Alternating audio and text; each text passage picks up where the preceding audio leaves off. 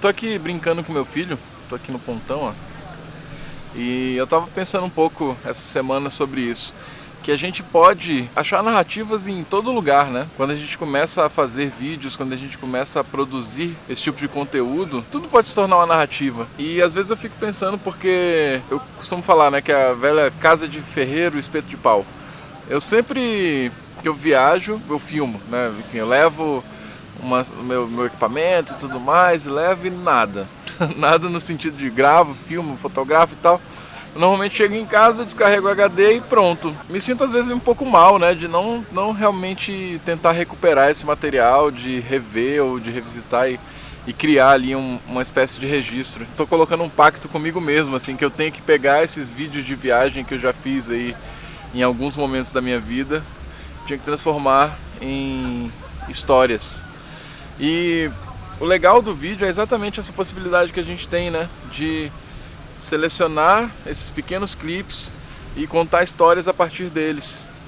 Eu gosto muito de foto, gosto mesmo, assim, não tenho, tenho, eu gostaria de fotografar melhor, na verdade, mas eu acho que o vídeo ele tem uma força muito, muito interessante, assim, de você pegar um pouco da essência, né, de você pegar os sons, você transporta de uma maneira diferente, né, se transporta de uma maneira diferente para o lugar que você estava, que você estava visitando. A ideia é que a gente, a partir do momento que você pega esses registros que você está fazendo e você sequencia aquilo, seja fazendo um clipe, colocando uma música legal que te marcou, eita, o som ali.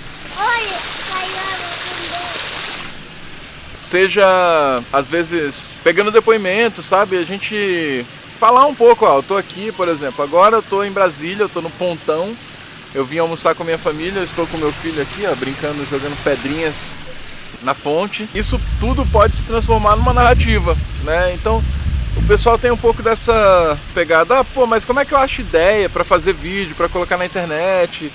Como é que você pode criar a partir daí? Sabe, tudo pode se tornar uma narrativa. Você pode se colocar ou você pode ver um monte de lugares que você visitou e registrar aquilo de alguma maneira tudo isso que você construir, né, você pode transformar numa narrativa. Tudo que você está registrando. Ah, o pequeno aqui. Ó.